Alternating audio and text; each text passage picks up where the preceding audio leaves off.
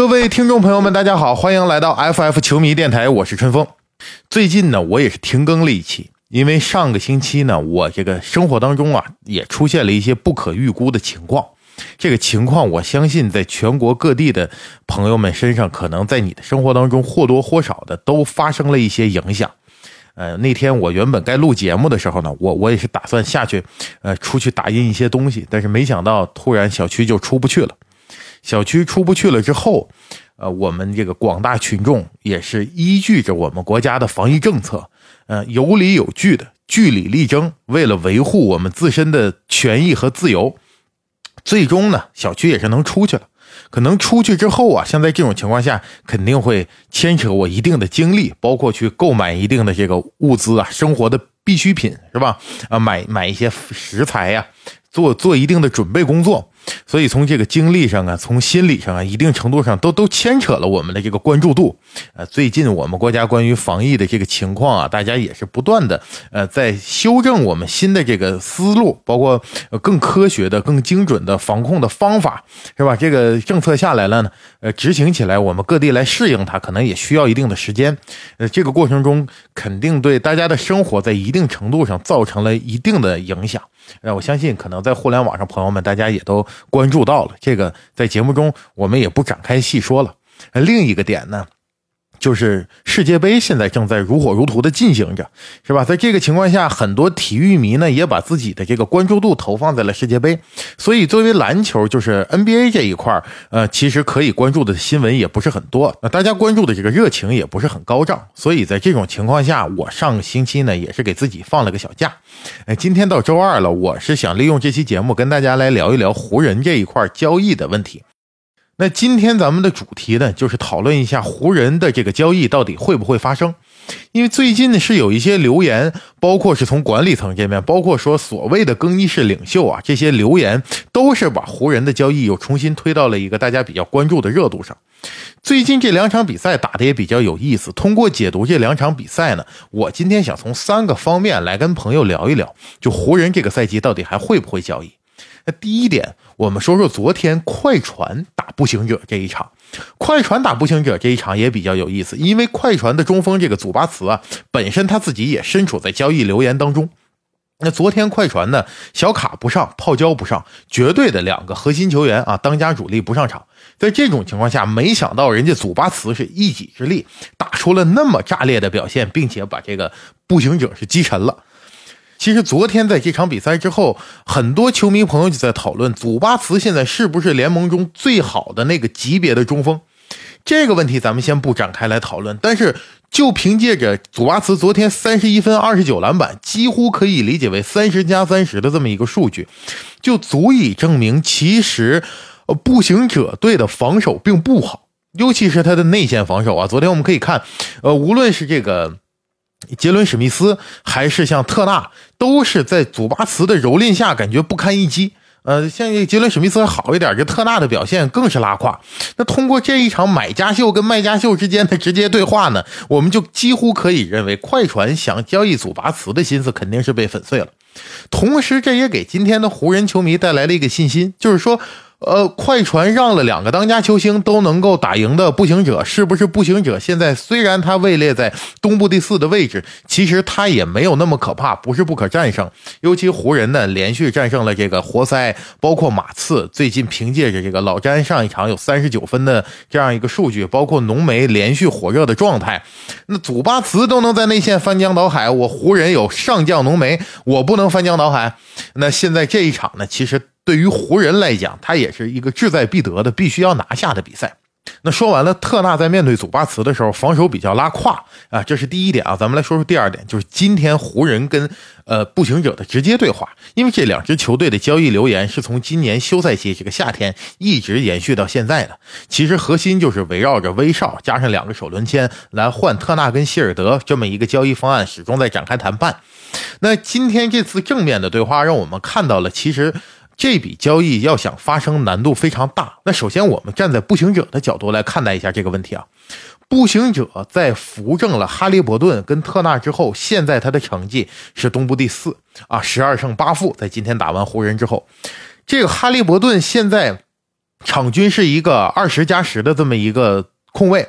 并且他最近三场比赛送出的四十个助攻里面零失误，这是哈利伯顿，这是哈利波特呀，是吧？他这个传球助攻简直有魔法一般。那四十个助攻零失误，这绝对可以让人们相信哈利伯顿就是当今联盟在控卫上最好的进攻组织者之一。对吧？甚至说那个之一，可能现在那都不见得有人能撼动他这个地位了，因为他这个传球确实好。包括今天在战胜湖人，最后这个球能传得出来，我当时就非常赞叹于哈利伯顿的篮球智商和传球的视野。在那种高压的情况下，他这个球都已经打到那儿了，湖人的收缩倾向收缩到他面前，防的那么小的情况下，他能够。非常理智的、明智的做出一个选择，把这个球传给在三分线外埋伏的这个队友，最后队友手起刀落，绝杀湖人。这个球当然我们要赞叹于一个小将在关键时刻临危受命，这三分帮一下就能扔中。但是我们更要赞叹于哈利伯顿作为一个球队的进攻组织核心，能够在那样关键的情况下做出最正确的判断。那哈利伯顿的带领下，现在特纳也打出了自己生涯非常不错的数据。他这个盖帽啊，在联盟排在第二，并且这个赛季他三分命中率百分之四十三点一，能够在场上作为五号位拉开空间。所以现在在小球时代里，你中锋能投篮，并且在防守端能盖帽，这就是非常优质的中锋。像这个希尔德，对吧？一直是一个高质高量的这么一个射手。包括像内史密斯，这是从前从凯尔特人走出来的一个球员。内史密斯曾经在凯尔特人的时候呢，在夏季联赛的时候，他就投出过非常高效的表现。其实当时很多凯尔特人的球迷都认为，这个内史密斯啊，呃，内少嘛，内少那个时候说这个未来是可以发展成一个非常优质的，在锋位摇摆这个位置上成为一个三 D 球员的。再加上杰伦史密斯，再加上在替补席上还有今年表现非常优异的新秀这马瑟林。其实朋友们可以看我来到呃 B 站更新第一期节目，那时候我就说过，这马瑟林就是应该呃被关注的一位新秀。他首先是敢打。在今天正式面对詹姆斯的这么一场比赛当中呢，人家是一点不含糊，初生牛犊不怕虎。之前放出豪言说，我非常喜欢詹姆斯，但是我认为我不差不逊于任何人，就是有着一股这个年轻气盛的劲头。那凭借着这帮年轻人，今年的步行者能够在常规赛当中坐稳一个上半区球队的地位，对于步行者来说，我现在为什么还要去寻求交易？如果说这套阵容现在步行者打的不好，对吧？我可能考虑明年去拿温班亚马，拿汉登森，我去囤积一些选秀权啊，我俯冲。问题我现在打得好，尤其作为步行者的老板，房地产大亨，现在这个老人家已经八十八岁的高龄了。那今年的成绩终于是不错了，我现在为什么还要让自己回到重建的状态？我现在是不是已经是补强的状态？补强状态，我现在是冲冠的一个状态。我至少不冲冠，我也要在季后赛多过几轮。现在这么一个心态。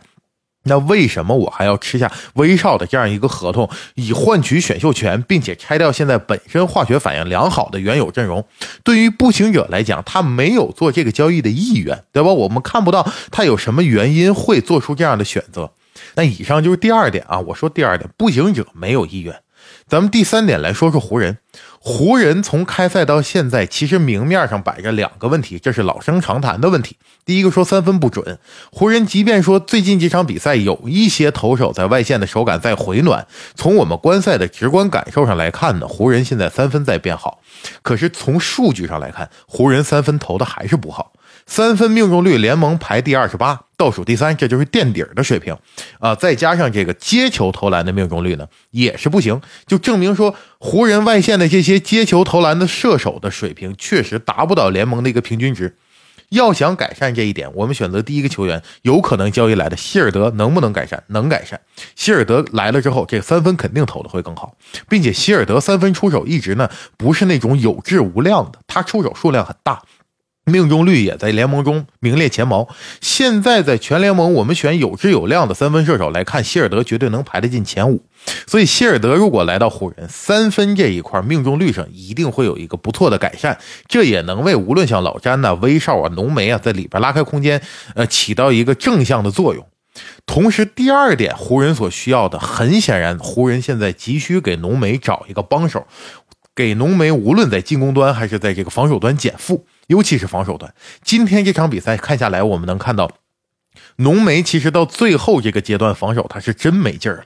那就是跳不起来了。对面的球员在篮下。反复的点抢，对吧？具体第一下谁，第二下是谁，我可能记不清了。那么两三下，呃，这个球虽然是有一定运气的成分，没有点进去，但浓眉确实跳不下来。他只能是凭借着自己身形的这个优势，站在篮下来完成护框。回过头来反击的时候，浓眉最后罚篮的时候，大家能感觉到他这个二罚中一，第一罚真的就是累的倒不过来了。这个气儿喘不过来，很显然是怎么喘，就感觉他这个节呼吸的节奏都调不过来。到第二罚时候好一点了，喘匀了，这口气儿喘匀了，第二罚罚中了。也有一些咱们这个篮球自媒体人呢，啊，在赛后评论说浓眉为什么感觉老是气喘吁吁，体能不好，为什么看起来年龄比老詹还大？这个观点我不是很同意，因为是浓眉，咱们肉眼可见他在攻防两端消耗太大。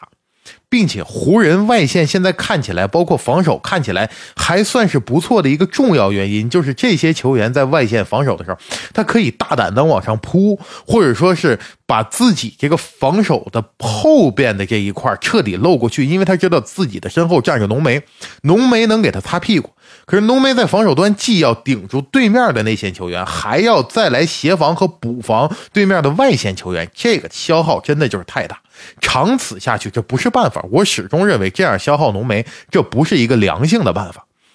那如果特纳来了呢？特纳在防守端这个盖帽啊，我们且不说他是不是一个能够顶住内线重型中锋的人，但他确实能够在一定程度上协补防啊。在防守端，他站在五号位上也能顶大部分。我们所需求的这种防守情形，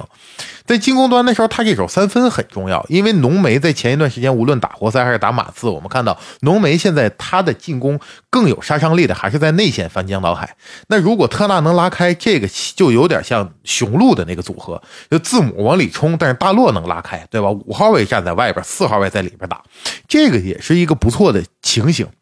可是湖人现在如果想要获得这样的改善，获得像特纳希尔德这样的增援和补强，他要付出什么，是吧？很显然，现在湖人唯一能够去操作的就是威少这份合同，这也是大家一直以来讨论，就是威少换他们俩。那威少在这一场比赛当中，通过自己的实力，几乎是粉碎了这种交易的流言或者交易的猜测，因为威少最近自从。在替补席出场之后，啊，像汉姆跟他达成了这样的共识，威少在湖人队越来越找到了自己的定位。同时，他在进攻端，无论手感还是进攻自信，还是打球的方法，都在回暖，都在找到跟湖人共处更舒适的那个角色。现在的威少，甚至可以说，湖人对于威少持球发起进攻是有依赖的。这个话要放在之前说呢，可能听起来都有点匪夷所思、难以相信。但今天的比赛向我们证明了，在湖人现在的阵容当中，由威少持球发起进攻，跟浓眉发生挡拆，或者是威少自己在快攻当中推反击单打，这都是湖人现在可能最稳定、最行之有效的进攻办法。今天在威少下场之后。湖人被步行者打了一个十三比三，换句话说就是打了一个十比零。在第四节原本坐拥十七分的领先优势，我原本认为这胜利已经揣兜里了，就这个这个比赛我们一半可以说几乎已经拿下了。但是没想到在第四节风云突变，发生了什么呢？威少下场了。其实球迷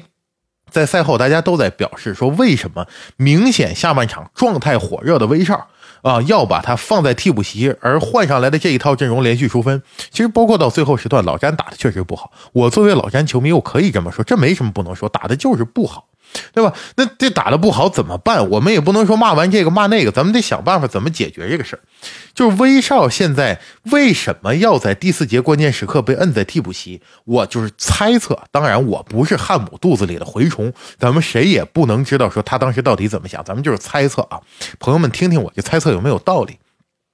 有没有可能是教练团队想要尝试一下，或者说观察一下？在现在湖人的这个阵容当中，尤其是我们领先的比较多嘛，那湖人领先多的情况下，我是不是就可以呃去试验一下，我去观察一下，没有威少的情况下，湖人在进攻端有没有一个行之有效的办法？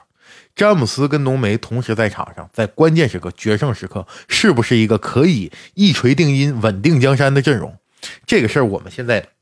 可能得观察一下。对吧？可是今天观察结果就是没有威少情况下，效果并不好。那现在对于湖人而言，如果说要把威少送走，换来了特纳跟希尔德，很显然就是从目前的一种困境走入了另一种困境，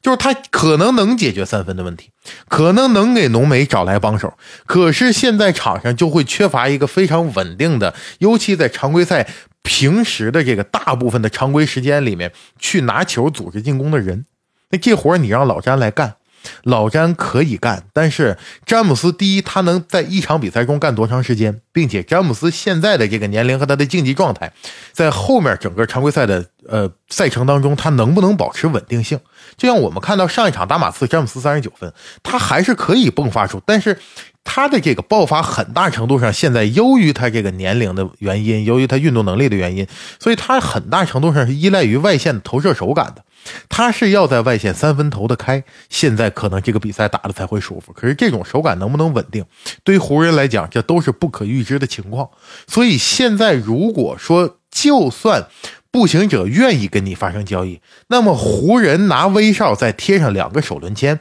去跟步行者交易，是不是明智的选择？在我看来不是的。就像湖人现在管理层说的，我可以拿二七年、二九年的首轮签去交易。但交易的前提是我换回来的人必须能够使球队回到争冠的行列，让球队成为一支可以争冠的这个级别的强队。